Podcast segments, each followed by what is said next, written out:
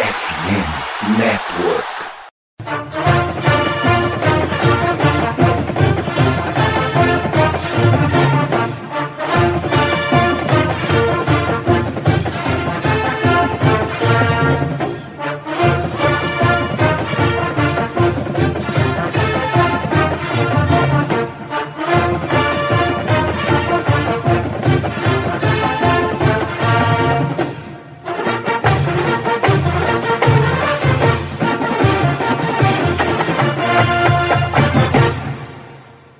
Saudações, amigos! Saudações, fãs de esporte! Saudações, fãs dos esportes universitários! Que grande prazer, que grande alegria, que grande satisfação! Estamos chegando hoje, mais uma semaninha com o meu, o seu e o nosso CollegeCast hoje, quarta-feira, dia 4 de outubro, início da gravação. São agora exatamente seis minutos faltando para a meia-noite. E, inclusive, semana passada a gente também começou a gravar seis para meia-noite. Isso é intencional? Não exatamente, mas fica aí a curiosidade. Estamos chegando hoje para falar da semana 6, senhoras e senhores do conselho. Metade da temporada já está indo para o espaço. A gente chega para falar de uma das rodadas mais legais da temporada, porque tem ele, o imensurável, o inenarrável, o sempre estonteante Red River Showdown, diretamente do Cotton Bowl Stadium, na cidade de Dallas. Um dos jogos mais emblemáticos do futebol americano universitário, chegando para você. E ainda tem também outros confrontos entre times ranqueados. Tem Notre Dame e Louisville, número 10 contra o número 25 tem número 23 LSU pegando Missouri número 21, tem Kentucky ranqueado número 20 pegando a líder do ranking Georgia Bulldogs. Enfim, tem muita coisa legal pra gente debater aqui hoje, além desse grande jogo lá do Corumbo Stadium entre dois times top 12. Mas antes de começar a falar de previsão especificamente, a gente começa apresentando a mesa. Andrezito, muito boa noite. LSU perdeu de Ole Miss, dropou bastante no ranking. E aí, meu caro, season over, pensar em 2024 ou tá muito cedo, muito boa noite? Ué, o objetivo não é chegar nos playoffs? Se não chegou nos playoffs, cara, season over. Já acabou, já, já deu tchau, né? Não tem como. O que pode conseguir agora é bowl season, se contentar de novo com uma bowl season, ganhar um bowl e parabéns, né? Vida que segue. Quem tem que ir pro draft, vamos jogar bem. Quem tem que evoluir, vamos evoluir. E quem tem que ir embora, tem que ir embora. Tá? Dito isso tudo, eu queria dar uma belíssima noite para você, Pinho, para você, Misha. Uma lindíssima noite para quem está nos ouvindo de noite. Uma maravilhosa madrugada para aquele que está nos ouvindo na madrugada. Uma perfeita manhã para aquele que está nos ouvindo de manhã. E uma gostosíssima tarde para aquele que está nos ouvindo na tarde. Perfeito. Tá aí os votos de muito bom dia, boa tarde, boa noite, boa madrugada do André. Ô, Michalski, também muito boa noite, quase madrugada. Falei que a gente tava começando a gravação praticamente meia-noite. Se por um lado o LSU perdeu, Tennessee venceu. Mas assim, foi aquela vitória, o famoso tanto faz, tanto fez. O fato é que pelo menos segue vivo na briga pelo título da SEC, que não vem há muito tempo. Vamos para cima. Bom, muito boa noite a todos. Um abraço aí, Pinho, um abraço, André. Bem, é, Tennessee venceu, fez aquela partida protocolar contra a South Carolina na semana passada. Enfim, folga nessa semana, né? No caso, não vai jogar, né? Então vamos avaliar essas partidas aí que o pessoal tá, tá louco para saber o que, que a gente acha desses confrontos nessa semana. Perfeitamente. Bom, a gente agora faz uma rápida pausa, tem um bloquinho de recados vindo aí, e na volta a gente chega para falar de tudo sobre a semana 6. Não saiam daí. Muito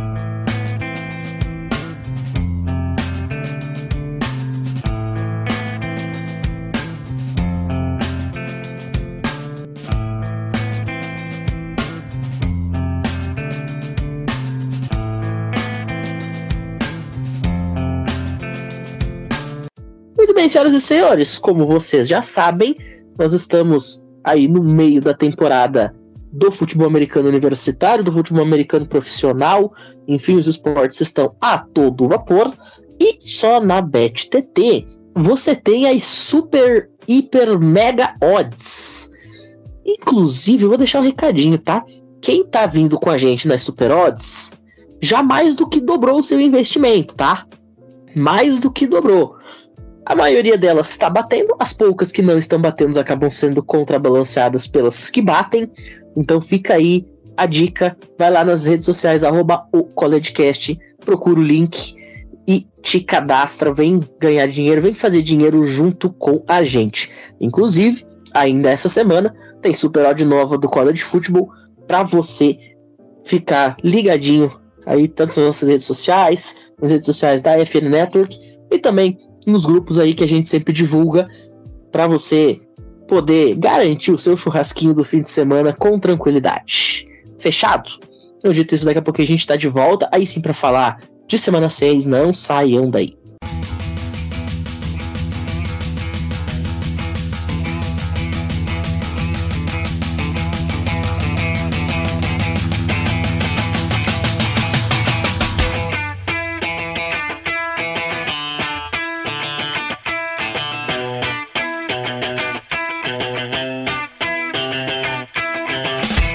Bom, sem mais delongas, vamos começar a conversar sobre essa semana 6. E a gente abre com Kansas State e Oklahoma State.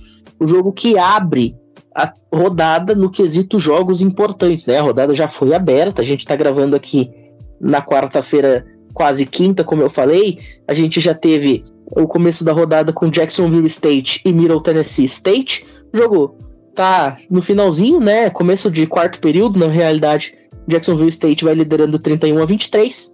E no intervalo, Florida International e New Mexico State vão empatando em 14 a 14 no momento da gravação. Mas, dos jogos grandes, Kansas State e Oklahoma State é o primeiro deles. A gente vai ter aí uma Kansas State vindo de vitória, com recorde 3 e 1 nessa temporada. Veio uma vitória muito importante contra a UCF por 44 a 31 e vai enfrentar uma cambaleante Oklahoma State, que vem de duas derrotas consecutivas, uma delas contra South Alabama, sim, contra South Alabama, e a outra contra Iowa State, um jogo dentro da conferência. Eu já vou deixar aqui o meu voto de imediato para vitória de Kansas State, é um time muito superior a esse de Oklahoma State. Oklahoma State esse ano em nada lembra as boas equipes que foram feitas nos últimos anos, mas eu quero deixar um destaque especial do time de Kansas State, que é pro Will Howard. Will Howard, ele é o quarterback dessa equipe dos Wildcats, ele é um senior, e ele tá tendo uma temporada um pouco estranha, porque de um lado ele já tem mais de mil jardas aéreas, que é um número interessante, você pensar num quarterback mediano com mais de mil jardas aéreas, e oito touchdowns. Em compensação, ele tem quatro interceptações. Ou seja, é o tipo de cara que você não tem como confiar muito. Né? Ao mesmo tempo que ele pode fazer uma jogada extraordinária, ele também pode entregar o teu jogo de forma absolutamente espalhafatosa. Então fica aí a dica de que o Will Howard não é o cara mais confiável do mundo. E se eu falei que ele já tem quatro interceptações na temporada, meu caro André Limas, isso significa, sabe o quê? Que aquela odd de 1.85 da BetTT para que o Will Howard tenha uma interceptação tá bonita. Você não concorda comigo? Que essas State vence, mas o Will Howard vai ter interceptaçãozinha dele para contar a história? Com certeza. A interceptação vem. É um quarterback que está sendo interceptado bastante nessa temporada, inclusive. Não está sendo nada confiável. O sistema de jogo de Kansas não está entrando. A interceptação vem. Essa bola vai pingar em algum momento para o safety, até porque também a pressão vai acontecer. Então tá aí, ó. O Andrezito deu a letra, tá comigo 1.85 da BetTT, interceptação do Will Howard, apesar da vitória dos Wildcats me parecer muito certa, muito óbvia. Não é mesmo, Felipe Michels, que você também vai de Kansas State? Vou sim, porque eu vejo o Oklahoma State como um time muito disfuncional, bem problemático. Acho que esse ano o time do Mike Gundy não veio, sinceramente. Tá aí, vitória de Kansas State, com interceptação do Will Howard, tá feita a chip do College Cast para essa partida que abre a rodada na Big 12 Conference. E por falar em confronto de conferência, Felipe Michalski, o Lemis, depois da vitória sobre LSU, vai receber a Arkansas Razorbacks, que também perdeu de LSU outro dia. Duas equipes que cruzaram o caminho dos Tigers nas últimas rodadas, com diferentes, discrepantes resultados. E aí, cara, os Rebels querendo subir no ranking, sonhando até mesmo com o top 10 nacional, e Arkansas buscando a recuperação depois de algumas semanas estando abaixo daquilo que se esperava. O que, que podemos imaginar nessa partida lá em Oxford, no Mississippi? Bom, eu acho que a linha desse jogo de Ole Miss contra Arkansas vai seguir uma linha bem semelhante com o jogo da semana passada entre Ole Miss e LSU. Acho que a tendência é de uma partida com muitos pontos. O ataque de, de a gente meio que já tem alguma noção do nível, né? Arkansas não tem lá uma defesa tão superior, assim, digamos, em relação aos Tigers, sendo que o jogo é no mesmo estádio, se a gente considerar assim, né? Até as linhas de over-under elas estão bastante altas, inclusive. Eu acho que o Jackson Dart ele vai fazer uma partida que também vai anotar muitos touchdowns ali, vai se aproveitar de um time que também não, não conseguiu se sobressair na semana passada no clássico que teve contra Arkansas. E pesa o lado positivo que talvez a Arkansas pode ter é que o KJ Jefferson ali e o conjunto ofensivo né, da equipe dos Razorbacks é que eles vão encarar uma defesa que também é relativamente mais fraca. Texas A&M na semana passada era uma defesa bastante qualificada e ela conseguiu se impor diante dos Razorbacks. E a defesa de Ole Miss não é uma defesa assim que inspire muita confiança assim propriamente. Na semana retrasada tomou 24 pontos de uma Alabama que tem problemas sérios no ataque, né? Inclusive eu vou falar um pouco depois sobre o jogo de Alabama contra, contra os Aggies.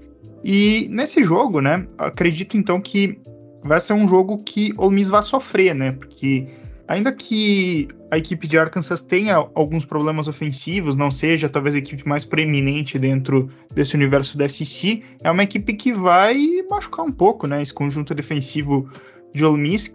E a, pelo que a Pro Football Focus ranqueou, a cobertura de Ole Miss está ali entre as 40 piores ali da primeira divisão. Então, eu acho que vai ser uma partida com muitos pontos, mas eu acho que o Miss vence ali, talvez por uns 10 pontos, umas duas passes de bola, vamos dizer assim. Muito bem. Bom, eu vou com o Lemis também. Esse jogo começando a partir das 8 e meia da noite no sábado, né? Um jogo de prime time, portanto. O Lemis é um time muito mais interessante, né? O Jackson Dart está fazendo uma temporada bem acima daquilo que eu particularmente esperava. KJ Jefferson tá na direção oposta, fazendo uma temporada abaixo daquilo que a gente esperava. Então, no frigir dos ovos, o André vai realmente fazer falta o KJ Jefferson naquele pique que ele estava no passado. Isso se reflete nas três derrotas consecutivas de Arkansas. É mais ou menos por aí, né? O time de Arkansas é um time bem enfraquecido. Da semana retrasada, para fazer a análise da semana passada, eu acabei assistindo os jogos e o jogo principal de Arkansas e, cara, foi doloroso. Um time muito desorganizado, um time muito fraco, um time cheio de problemas, cheio de buracos. O Lemice vem de uma vitória, vem com a moral elevada, ganhou da, da MLSU, né? A tendência é que ganhe esse jogo de novo, tá? E vai ganhar bem, tá? Eu digo de três posses para lá. Perfeito. É, eu tô contigo também, que vai ser um jogo até sem muito sofrimento. A gente agora continua em jogos intraconferência, mas a gente atravessa o país. Vamos falar um pouquinho de UCLA e Washington State. O André, os Bruins buscando a recuperação na temporada. É um time que estava ranqueado, mas acabou caindo para fora do top 25 depois da derrota para Utah Utes e vai enfrentar simplesmente a namoradinha do college football nesse momento. Washington State, ranqueado como número 13, liderados por Cameron Ward, Nakia Watson e o wide receiver Lincoln Victor. Estão todos eles fazendo temporadas mágicas, um dos últimos times invictos do país, mas o CLA, dito tudo isso, é apontado como favorito para o jogo. Me explica essa. É, cara, quem diria Washington State em 13º no ranking se mantendo, né? A gente não levava fé, a gente, eu principalmente não levava muita fé que o Washington State ia se manter no ranking, em algum momento ela iria sair, como aconteceu com o UCLA. E tá lá, tá se mantendo ali, tá ficando legalzinha. Semana passada ganhou de Oregon State. A gente imaginou que o Oregon venceria, venceria com uma certa tranquilidade. Quebrou a nossa banca. venceu de 38 a 35, tá tudo bem, nem sempre a gente acerta. O Cameron Ward fez um grande jogo, mais de 400 jardas, quatro passes para TD, nenhuma interceptação, foi sólido, mesmo o time de Oregon State mandando pressão, várias blitzes, porque estava tentando tirar ele do conforto. Ele mesmo assim se mantinha confortável, se mantinha bem contra a pressão, a linha ofensiva funcionava. Kyler Williams teve sete recepções para mais de 150 jardas, um TD. O John Kelly também foi quase igual, teve oito recepções para 159 jardas e três touchdowns. Então, assim, a dupla de wides acabou jogando muito bem, tá? A gente vê um ataque de Washington State, parece que vai tomando um rumo e vai fazendo jus ao que o time tá. De outro lado, o CLA acabou perdendo para Utah antes, como você falou, 14 a 7, um jogo muito ruim, um jogo assim que se eu estiver assistindo, eu ia recomendar para os meus amigos para não assistir. O Dante Moore em nenhum momento teve tranquilidade, o pocket toda hora colapsando, no tanto que ele só acertou 15 passes na partida, isso é muito pouco, com 35 tentativas, tá? Então, assim, horrível, só conseguiu 234 jardas, porque não é tão difícil assim também conseguir jardas no college, a gente sabe, a gente já conversou sobre isso. Teve uma pick também, que foi, inclusive, a pick que deu a vitória para Utah, que fez a diferença. Então, assim, esse jogo, tudo indica que o Washington State vence, tá?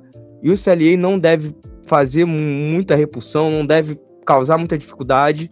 A defesa também de Washington tá jogando bem, pressionando bastante, conseguiu interceptação no último jogo contra o Sun Lockett. Eu vejo o Washington State ganhando e ganhando bem, tá?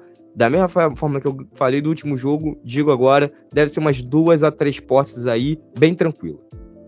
Pois é, cara, eu vou te confessar que eu também tô indo com os Cougars aqui, também acho que o Washington State vence. Inclusive, cara, dá uma olhada nessa odd aqui, ó. 2.33 para vitória simples de Washington State. Eu acho que isso aqui tá muito bom. 2.33 para uma vitória simples de um time que, na minha opinião, já é o favorito, não importa o que os americanos estão falando. Eu acho que tá muito bonito. Cameron Ward vindo mais uma vez, eu friso, numa temporada absolutamente fenomenal. São 13 touchdowns na conta dele, nenhuma interceptação, praticamente 1.400 jardas já em quatro partidas. Pô, 1.400 jardas em quatro partidas, a gente tá falando de uma média de 350 jardas por jogo. É muita coisa. E 13 TDs é uma média de mais de 3 touchdowns por partida.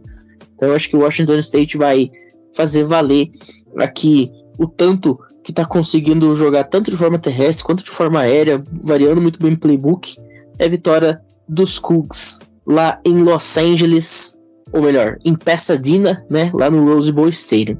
E você, Michalski? Cara, eu acho que vai ser um jogo interessante, mas acho que no fim das contas, o Washington State tá num bom ânimo, tá numa boa empolgação, folgaram na semana passada. Eu acho que eles vêm num bom nível para vencer dessa vez. Perfeito. O jogo começando 4 horas da tarde pelo horário de Brasília, em Pasadena, na Califórnia. Bom, a gente agora cruza de volta o país, vamos para as Carolina do Sul, a South Carolina, para falar de Clemson e um time da Carolina do Norte, Wake Forest. É, Sweet Caroline, aqui entre dois times das Carolinas, um confronto que vai colocar frente a frente um time que está devendo na temporada, Clemson com recorde de 3-2 já praticamente fora de qualquer tipo de briga. Tudo bem que perdeu para dois times que estão ranqueados, Florida State na prorrogação e aquela derrota que calou o planeta contra Duke, mas ainda assim é um time de duas derrotas e vai enfrentar uma Wake Forest que perdeu apenas uma vez, mas foi para Georgia Tech. Me invicto até perder de Georgia Tech, senhoras e senhores. O Kate Klubnik entrou na temporada com muito hype, com muita expectativa, inclusive por parte minha, confesso, mas até agora não conseguiu desempenhar nada daquilo que a gente tinha de expectativa em relação a ele. O Will Shipley também, da mesma forma, entrou nessa temporada de 2023 com muita expectativa e não está conseguindo performar. A defesa de Clemson, igualmente, não tem conseguido deixar o time confortável, afinal, em nenhuma das partidas a equipe de Clemson teve tranquilidade né, do lado defensivo. Tudo bem, tomou 14 pontos, por exemplo, de Syracuse apenas, mas a gente tem que lembrar que Syracuse foi um time que no ano passado só corria com a bola com um running back que já nem tá mais lá, que é o Sean Tucker. Da mesma forma, tomou apenas 14 de Florida Athletic, mas vamos combinar que ninguém espera algo diferente de Florida Athletic.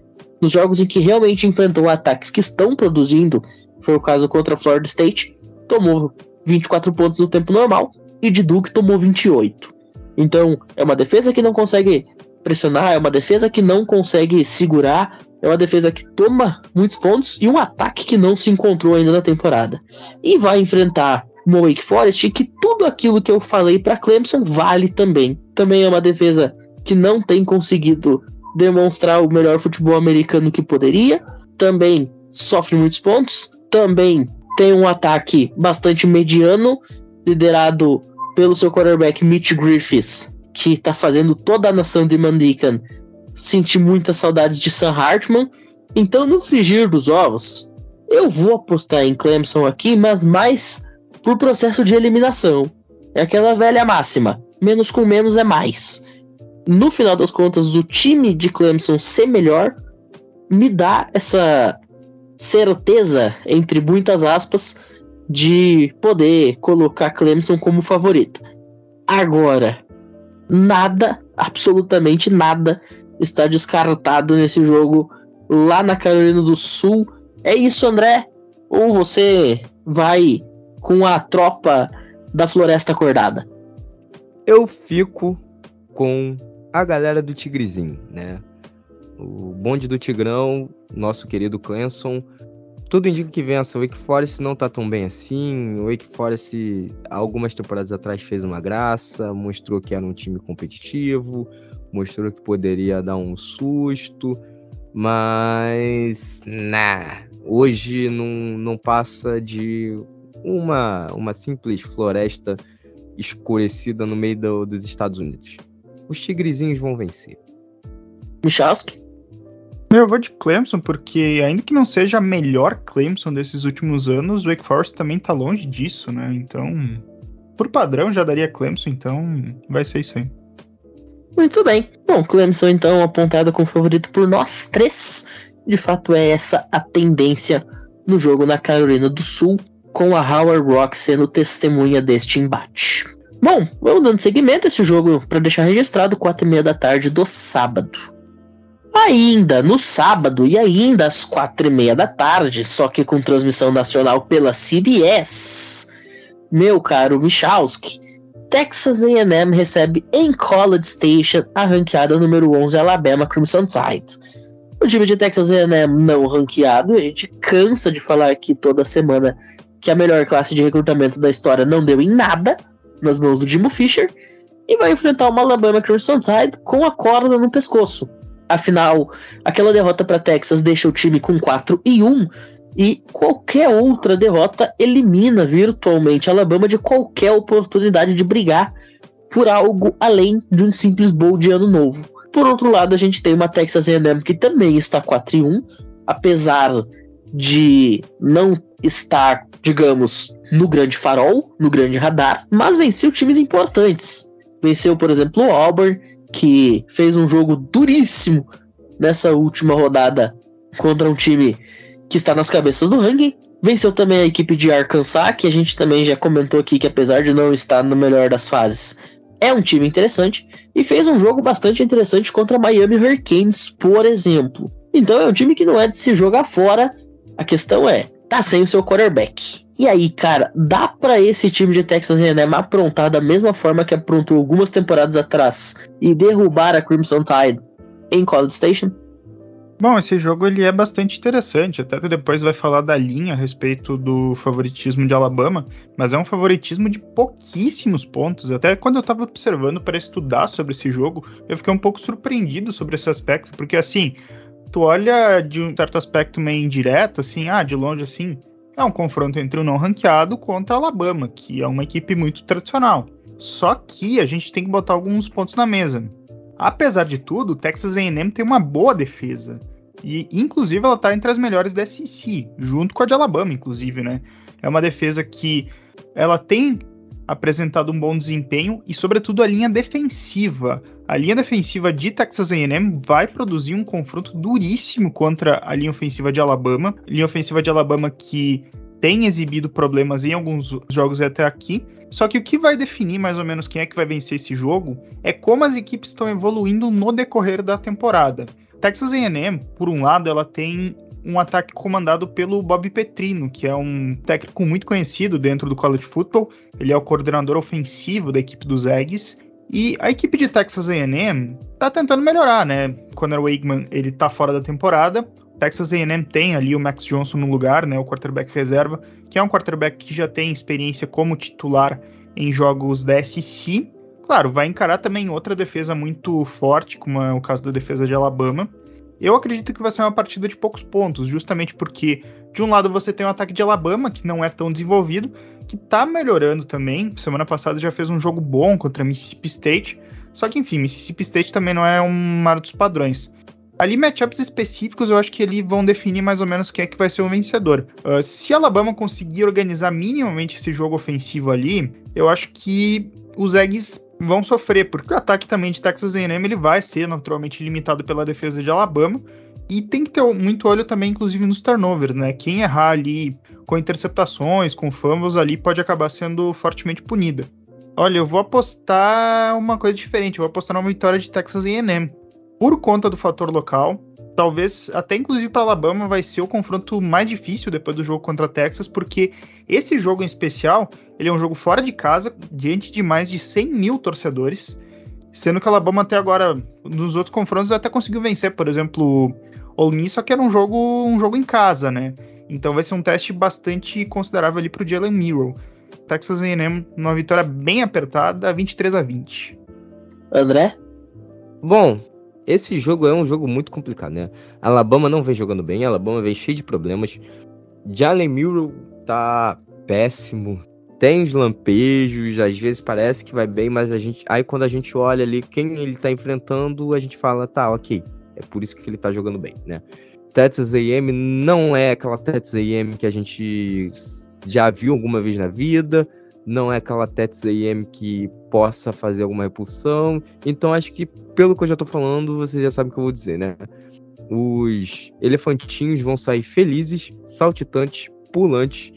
Não vai ser um jogo fácil, não vai ser um jogo tranquilo, mas a Alabama vence por uma posse, no máximo, no máximo, três posses. Mas assim, três posses vocês podem dizer que já são campeões nacionais, tá? É, eu acho que vai ser uma posse, não vai nem ser uma posse cheia, tá? Mas a Alabama leva esse confronto no coração do Texas. Agora eu só quero deixar registrado uma coisinha. Nas quatro partidas que fez como titular até aqui na temporada, que foram exatamente as quatro da equipe dele, nosso querido cidadão Evan Stewart teve touchdown em três. Fez dois contra New Mexico, acabou passando em branco contra Miami Hurricanes, mas fez contra Arkansas e fez contra Auburn. Por que, que eu tô falando isso? Ele tem quatro touchdowns em quatro jogos, três desses jogos ele de fato recebeu para TD. E tem uma odd na BetTT dele 2.05 para marcar touchdown a qualquer momento. Cara, jogando contra a defesa de Alabama, que é uma defesa boa, sim, mas ele é o WR1, ou seja, em algum momento ele vai ser buscado, né? Vai ter que ser válvula de escape aí por parte do Max Johnson, ainda mais considerando que o Max Johnson não é o quarterback titular, então ele vai precisar exatamente dos seus principais recebedores. Um time que o jogo terrestre não tem encaixado, portanto, vai precisar que o jogo aéreo faça diferença. E, ainda mais, com tudo que está envolvido, uma transmissão nacional e tudo mais, eu acho que essa roda aqui tá bonita, tá? Evan Stewart para fazer um touchdown a qualquer momento, acima de dois reais, corre pro abraço e mete bala. Então, outro jogo que vai ser de correr pro abraço, só que esse para correr pro abraço de quem vai assistir, né? Porque de fato tem tudo para ser um grande jogo. É Missouri número 21 enfrentando LSU número 23, jogo no Missouri. Isto porque, apesar da proximidade das equipes no ranking, Mizzou tá 5 e 0, LSU tá 3-2. Só que Mizzou teve jogos que, convenhamos, não foram exatamente os mais complicados da história do mundo. Esse time de Missouri venceu o South Dakota no jogo de abertura, um jogo cupcake, sem maiores problemas. Venceu o Middle Tennessee State, que também não bota medo em ninguém.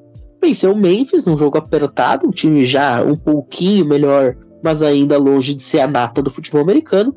Venceu o Vanderbilt, um jogo dentro da SEC, mas convenhamos que é, é Vanderbilt. Mas o grande jogo dessa equipe foi a vitória no estouro do relógio com game winning field goal para cima de Kansas State. Kansas State naquele momento estava ranqueada, Missouri não, e foi exatamente esse upset que colocou os Tigers na boca do povo.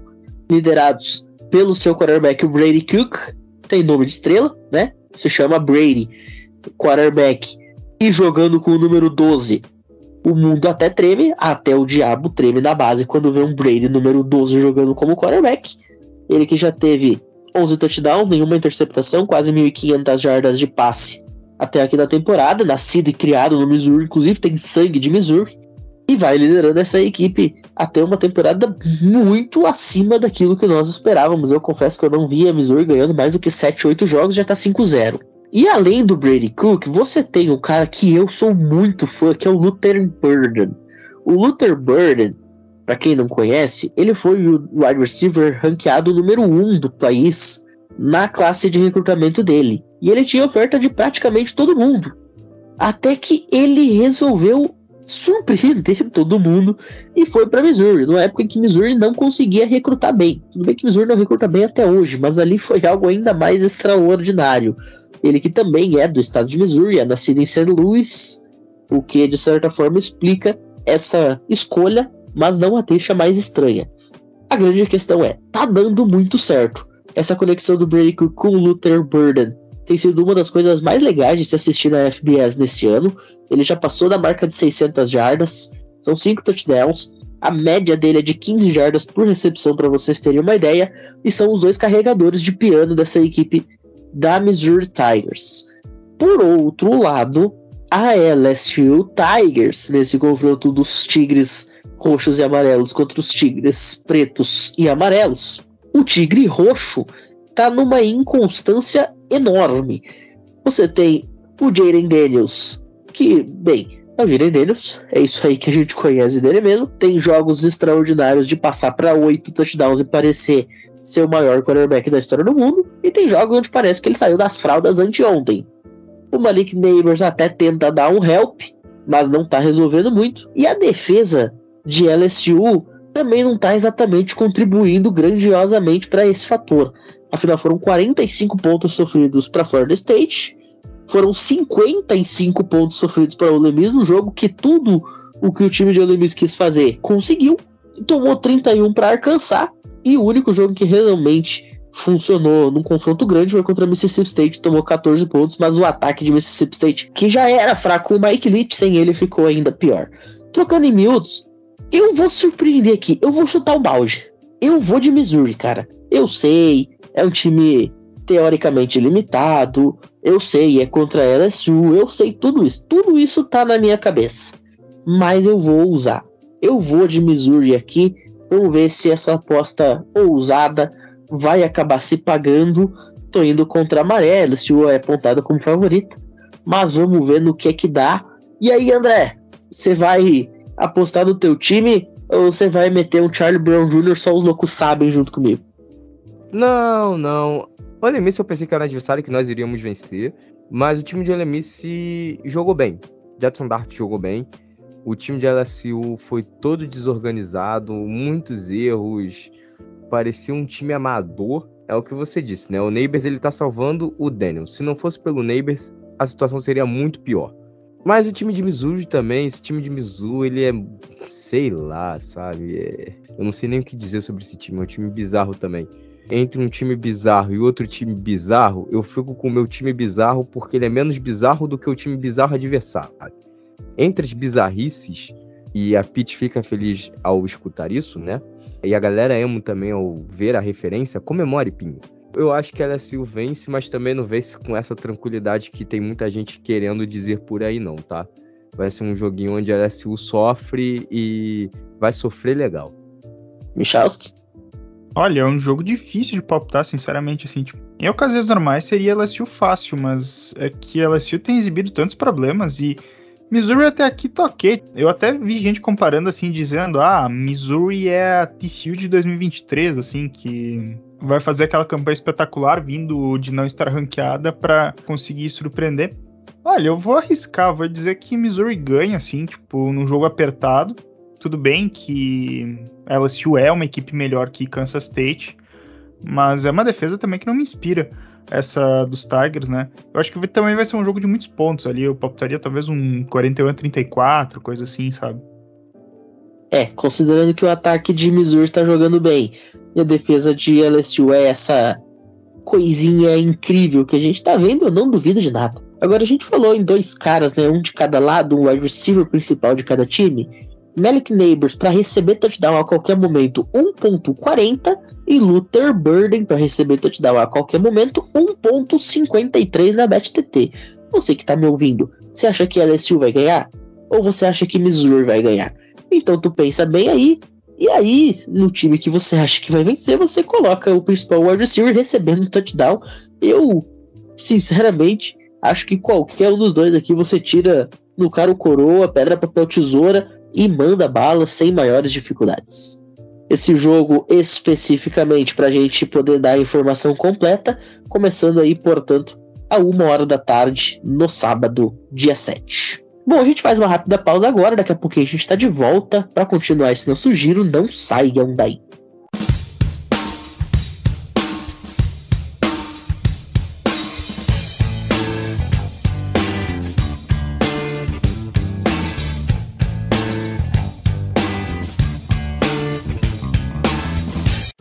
André, vamos agora para o estado do Kentucky, do ladinho de Missouri, né? Vamos só cruzar a fronteira. Louisville, número 25, Notre Dame número 10, um jogo que em teoria é de ACC, apesar de Notre Dame ter aquela questão, aquele asterisco de ser independente, apesar de jogar contra um calendário formado por seis jogos contra a ACC, mas vai pegar uma Louisville Cardinals que absolutamente ninguém pensou que pudesse ser um top 25 na metade do campeonato. E aí, cara, será que baixou o espírito de Lamar Jackson lá no Kentucky? Eu sou uma pessoa justa. No início da temporada, eu fiz análise de Louisville. Eu falei mal de Louisville. Eu falei que ia torcer contra Louisville. E eu continuo torcendo contra, mas não tá adiantando. Eles estão ganhando. Eles estão com cinco vitórias. É, é um negócio, tipo, surreal. Sem coordenador defensivo, isso é um afronte a mim. Mas tudo bem. Algumas coisas já acontecem no college que são malucas, né? como eu tinha falado, novamente, referências a Pete, eu acho que eu tô ficando animado por conta do Awana Bitur, né? Que eu acabei comprando porque me induziram a comprar. E aí, bom, dito isso tudo, simplesmente bizarro. Mas antes de falar de Louisville, eu queria falar um pouquinho sobre Notre Dame. Vamos dar atenção a quem tá acima, né? Notre Dame é atualmente a décima do ranking nacional, que é um time também que a gente não levava fé no início da temporada principalmente por conta do recrutamento que não foi um dos melhores. A gente até tratou o time de Notre Dame como um time problemático em relação a isso. E ganha de 21 a 14 de Duck, que também não jogou mal, não foi um jogo ruim. O Sam Hartman, tudo bem, ele não teve um dos seus melhores jogos da sua vida. Na verdade, foi um dos piores jogos que a gente já viu do Sam Hartman. Teve só 15 passes completos, de 30 tentados, 222 jardas, nenhum passe para TD, nenhuma interceptação. Mas existiu um cara que chamou muita atenção e que salvou o lado dele, que foi o Mitchell Evans, com seis recepções para 134 jardas, nenhum touchdown. O Aldrich Smith, também, o running back, foi outro cara que salvou as costas do Hartman e esse time de Notre Dame. 81 jardas, 2 TDs, 18 carregadas. É aquilo que eu digo, quando o running back tem muita carregada é porque ele tá jogando bem. Não é à toa sabe? Então, assim, foi um time que ofensivamente jogou bem. A defesa conseguiu pressionar. O Marice Duifal, ele conseguiu um fumble que ainda foi recuperado. Ed Seven Watts, o safety, também, dois fumbles. E assim, a gente viu um time de Notre Dame jogando bem, tá? Tanto no lado ofensivo quanto no lado defensivo. Quando a gente fala de Louisville, Louisville na última partida teve mais sorte que juízo enfrentou a NC State numa sexta-feira. O jogo não foi bom, o jogo foi zoado, dor nos olhos, interceptação para todo lado. O Jack Plummer teve duas interceptações, um passe para TD, ou seja, isso é ruim. 21 passes de 35, tá? 21 acertos, 35 passes tentados, 285 jardas. O Jawan Jordan teve 16 carregadas, correu bem, é outro running back que a gente tem que ficar de olho, então aparentemente o jogo vai ser entre dois running backs equilibrados, o jogo terrestre que vai ser a diferença. Assim, a defesa foi o que salvou o quarterback de NC State, que é o Armstrong, jogou mal. Quarterback fraco também é doloroso você assistir. Foram duas interceptações fáceis também da, da defesa de Louisville. Louisville vence, não convence. E tudo indica que Notre Dame acabe com essa invencibilidade de Louisville nesse final de semana. Tudo indica. E eu aposto muito alto em Notre Dame batendo e batendo muito em Louisville. É um confronto engraçado, né?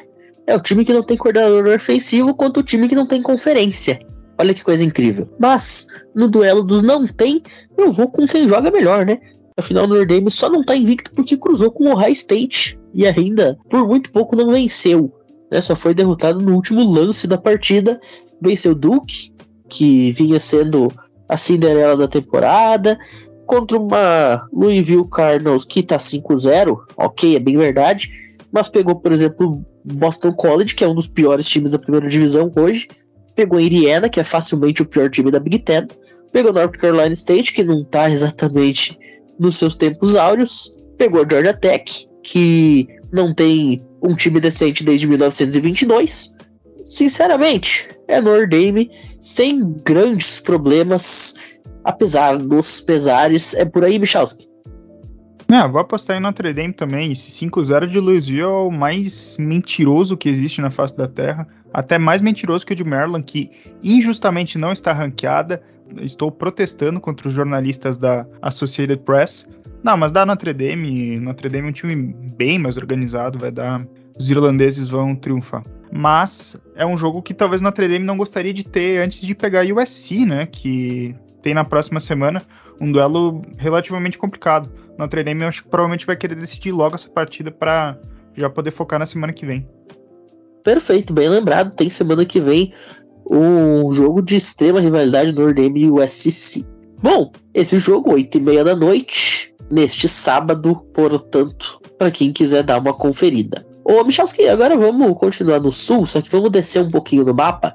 Georgia Bulldogs, Kentucky Wildcats, a gente falou de Louisville, que é um time de Kentucky, o outro time de Kentucky viaja para enfrentar os atuais bicampeões nacionais, número 1 contra número 20, um grande duelo de prime time da SEC. Bom, esse duelo ele tem algumas particularidades interessantes, né? Há algum tempo a gente estava dizendo até algumas semanas atrás que a SEC tinha só Georgia assim como time confiável. Aí Georgia pega South Carolina e Auburn e a gente vê que nem Georgia está propriamente dominando, né? Os dois jogos que Georgia teve mais complicados foram partidas que o time sofreu muito para conseguir vencer. E pega dessa vez uma Kentucky ranqueada. A vantagem é que o jogo é em casa. E eu acho que tem que se colocar alguns fatores aqui. Pelo lado de Kentucky, que eu acho que talvez é o lado talvez que inspire mais questionamentos, né? Porque a gente não aborda Kentucky toda semana. Kentucky tem um jogo terrestre interessante, né? Na semana passada o Ray Davis obliterou a defesa de Flórida, né? Anotou mais de 200 jardas, três touchdowns ali. Flórida com 13 defensores não conseguiu impedir um touchdown dele numa, numa jogada lá. Só que, enfim, Georgia é uma defesa consideravelmente melhor, né? Aí acaba na situação que vai ser decisivo como é que a linha ofensiva de Kentucky ela vai se comportar diante da linha de defensiva de Georgia. Acho que talvez vai ser o matchup mais importante desse confronto, porque se o jogo terrestre de Kentucky funcionar, isso dá a possibilidade para o Devin Leary, que é o quarterback da equipe, ele poder trabalhar em situações mais confortáveis. Claro, Kentucky não está acostumado com grandes jogos desse tipo, assim, tipo, é um time bom, mas não é um time, assim, que tu pega e vai dizer que, ah, nossa, é um time que vai brigar pro playoff, coisa assim, né? Kentucky tem o seu bom nível até, até certo ponto, né? E aí que fica a grande questão. Se o jogo terrestre entrar, pode ser que talvez Kentucky realmente complique um pouco para Georgia. E por outro lado, Georgia é uma equipe que está sofrendo sobretudo no ataque. É um ataque que, com o Carson Beck, não está andando muito bem. Só conseguiu vencer na semana passada praticamente porque estava com o cheat code de mandar passe para o Brock Bowers quando a situação complicou. E aí, foi basicamente assim que Georgia conseguiu as campanhas decisivas para vencer o jogo, ali no quarto período principalmente.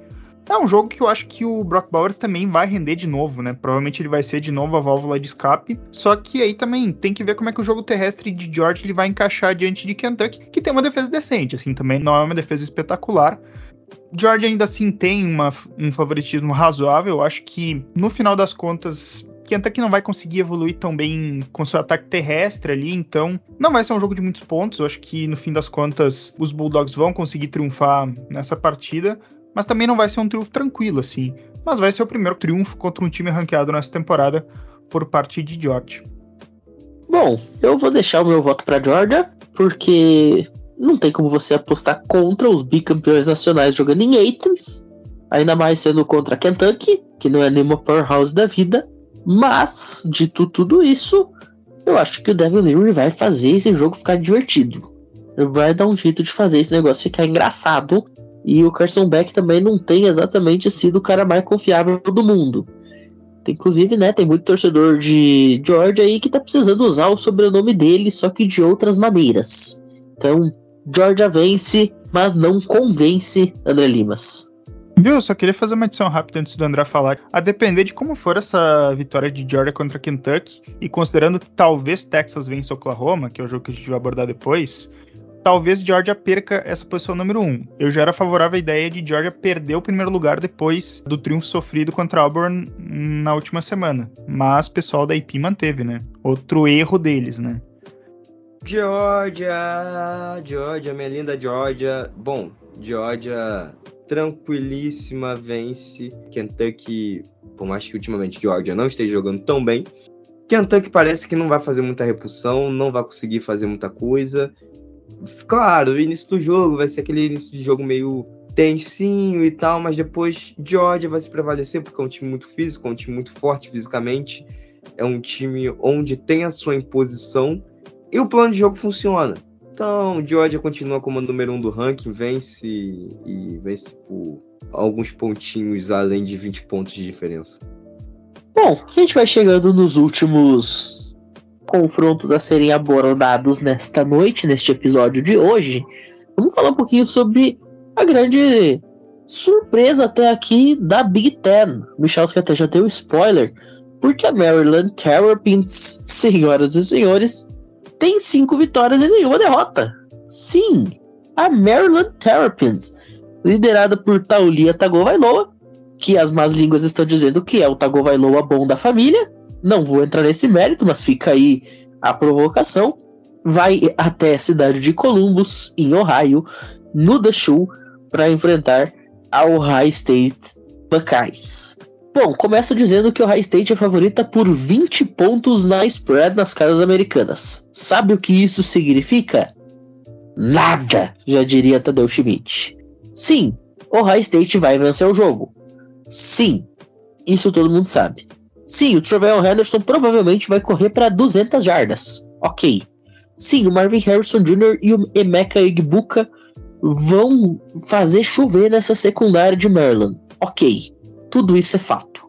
Mas também é fato que o Kyle McCord não está jogando absolutamente nada. E do outro lado você tem o Taulia Tagovailoa, que como eu falei, está jogando muita bola e fazendo muita gente achar que ele pode até ser melhor do que o irmão dele que já está no Miami Dolphins há algum tempo.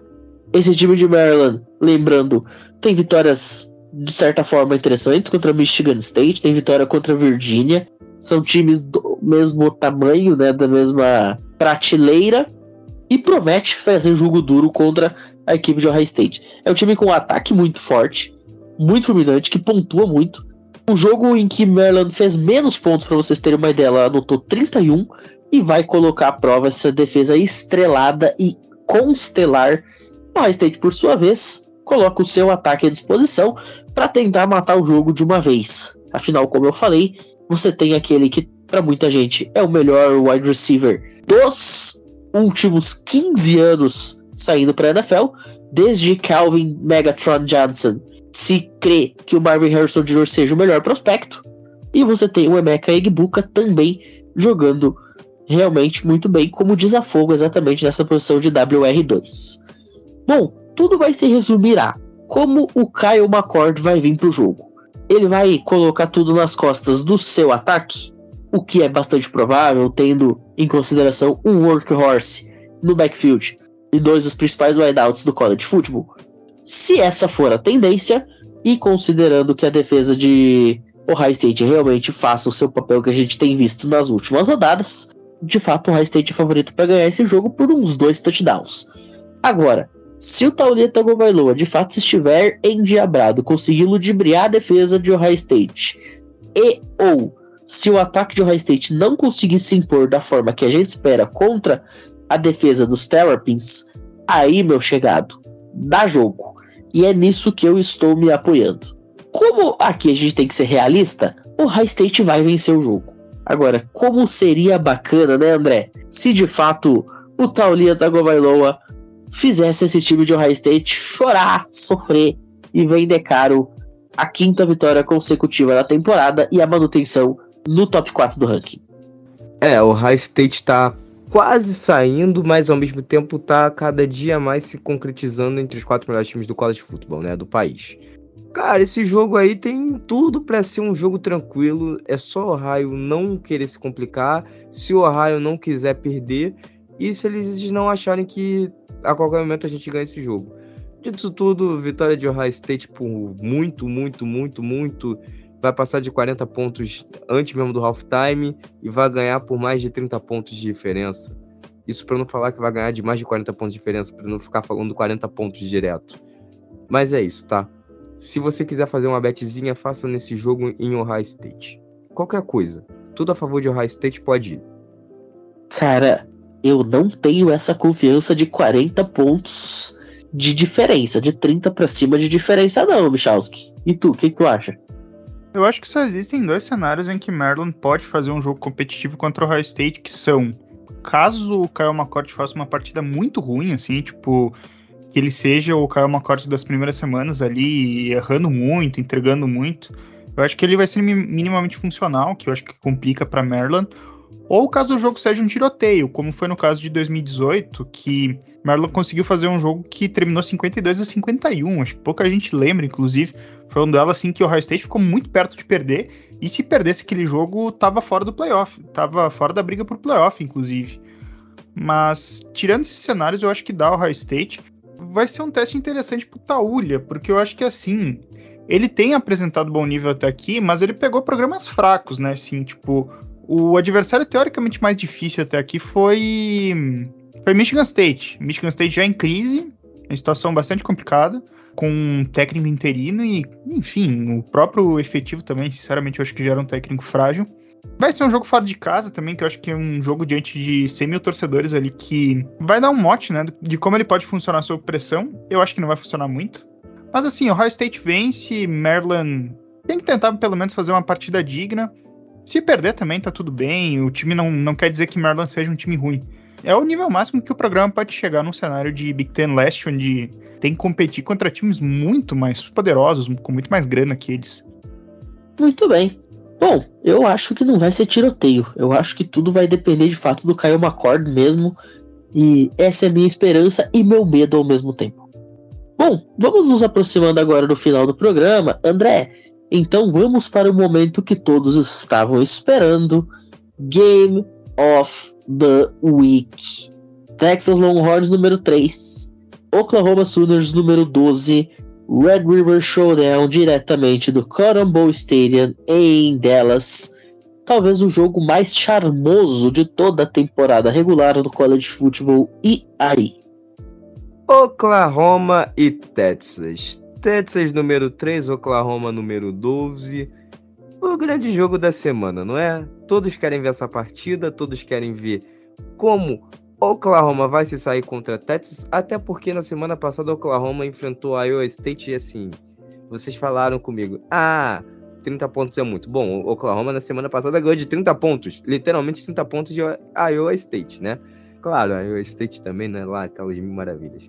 Dylan Gabriel teve 26 passes completos em 39 tentativas, 3 passes para TD, uma interceptação, duas corridas para TD. Foi um quarterback sólido conseguiu encontrar seus recebedores, conseguiu fazer essa distribuição muito bem para todos os seus recebedores praticamente em campo, não ficou focado só em um cara. A linha ofensiva ela funcionou muito bem. deu proteção, o time conseguiu andar, a defesa ela conseguiu pressionar bastante, teve um sec, Rocco Bechet sofreu duas interceptações, inclusive uma foi uma pick six. A gente viu que o time de Oklahoma venceu nas trincheiras, dominou nas trincheiras, foi um time extremamente físico, fez com que a Iowa sofresse fisicamente.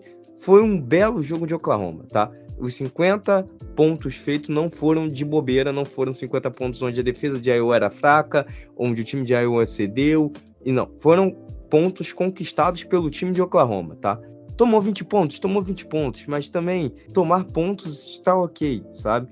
Teve 30 pontos de diferença, jogou, foi dominante, perfeito. E a gente fala agora de Texas. Texas bate de 40 a 14 Kansas, Williams 25 de 35, né? 25 passos completos de 35 tentativas, mais de 300 jardas, um passe para TD, uma interceptação.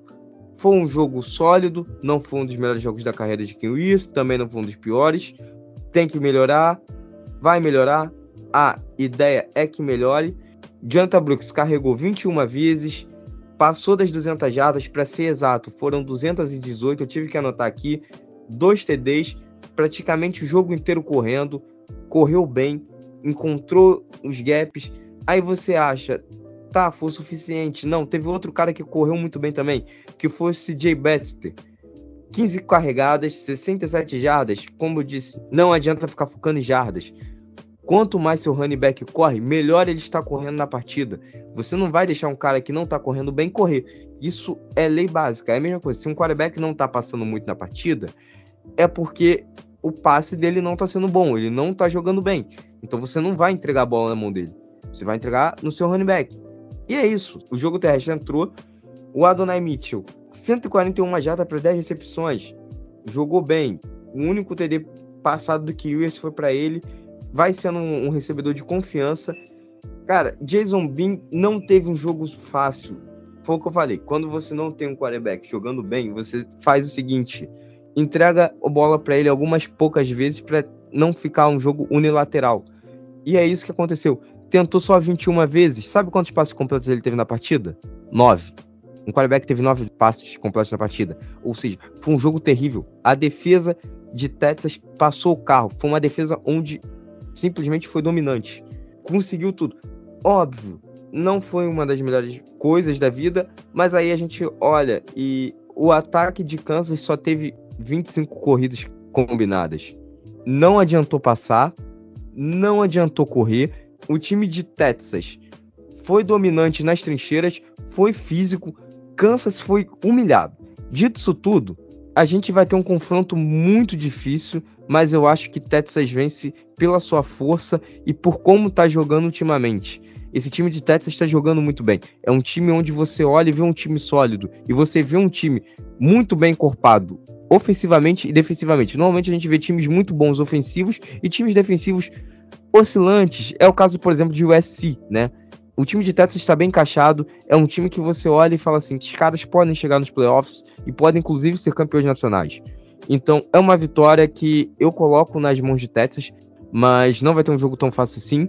Porém, contudo, entretanto, no final do jogo destoa e Oklahoma não consegue encostar no placar, tá? Duas posses, mas é aquelas duas posses, tipo, 10 pontos de diferença.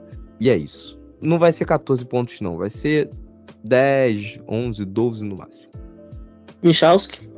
Eu vou optar Texas, porque eu acho que Texas é um time que tá mais organizado nesse momento. Oklahoma tá jogando bem, mas eu acho que não tá no mesmo nível. Eu acho que Texas vence. E como eu tava falando antes, a depender de como for a vitória, no caso, como é que for o resultado do jogo entre Georgia e Kentucky, talvez Texas pule para a primeira posição. E eu acho que talvez seria o um negócio mais justo, porque Texas tem até o momento tem a vitória mais relevante do calendário até o momento, que é o triunfo contra Alabama, e teria então esse triunfo também relevante contra a equipe de Oklahoma, o clássico que esse ano ainda é da Big 12, ano que vem vai ser da SEC. Perfeito. Eu vou com Texas Longhorns também. Acho que apesar do Dylan Gabriel estar realmente jogando bastante interessantemente por parte de Oklahoma, e esse time está 5-0 é uma surpresa para mim. Mas, bom, Texas é um dos melhores times do país. Inclusive, concordo que esse time de Texas poderia estar até um pouquinho mais alto nesse ranking nacional. Agora foi falado sobre a questão aí dos dois times. Vamos falar de algumas odds específicas, porque o time de Texas ele até é engraçado de a gente poder apostar, porque tem muita gente boa nesse time ao mesmo tempo. Então você pega, por exemplo, Xavier Worth e o Adonai Mitchell, que acabam dividindo snap count, vamos dizer assim. O Xavier Worth, por exemplo, 1.53 para receber touchdown. O Adonai Mitchell, 1.83. Aí você tem, por exemplo, o Quinn Ewers anotar um touchdown ele próprio, 2,25. Jonathan Brooks correr para TD 1.30.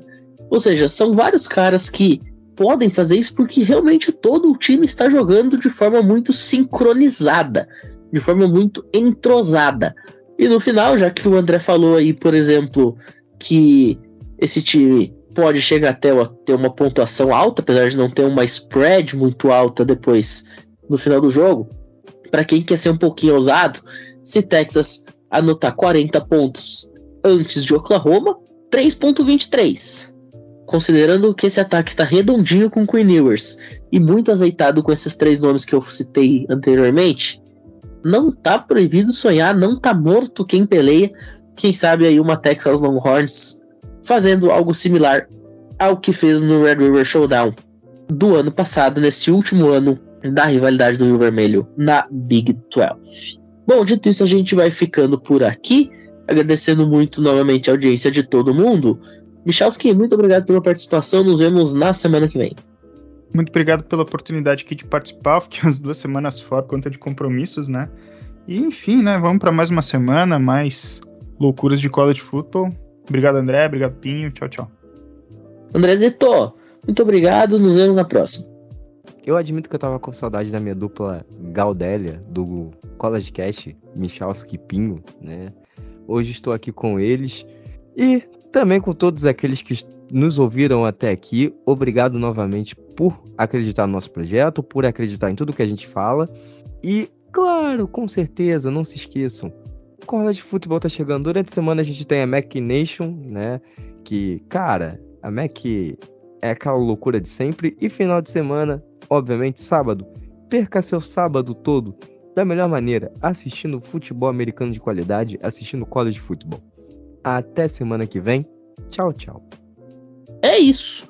Recadinhos de fim de programa. Você pode apoiar financeiramente o CollegeCast caso deseje por meio do Pix collegecast2021.com. Você pode e deve nos acompanhar nas redes sociais, arroba o CollegeCast no Twitter e no Instagram. E você pode e deve fazer sua fezinha lá na BetTT. O link de acesso está nas nossas redes sociais para você entrar via CollegeCast e também né, ter acesso às Super Odds que a FN Network está proporcionando para a NFL e para o College Football. Estamos de volta na próxima semana para falar de semana 7 e logo ali na frente tem o Olímpicos de volta também para quem curte estes outros esportes. Mas ao invés de tudo isso, a gente vai ficando por aqui. Muito obrigado a todo mundo que ouviu a gente até este momento e até a próxima. Valeu!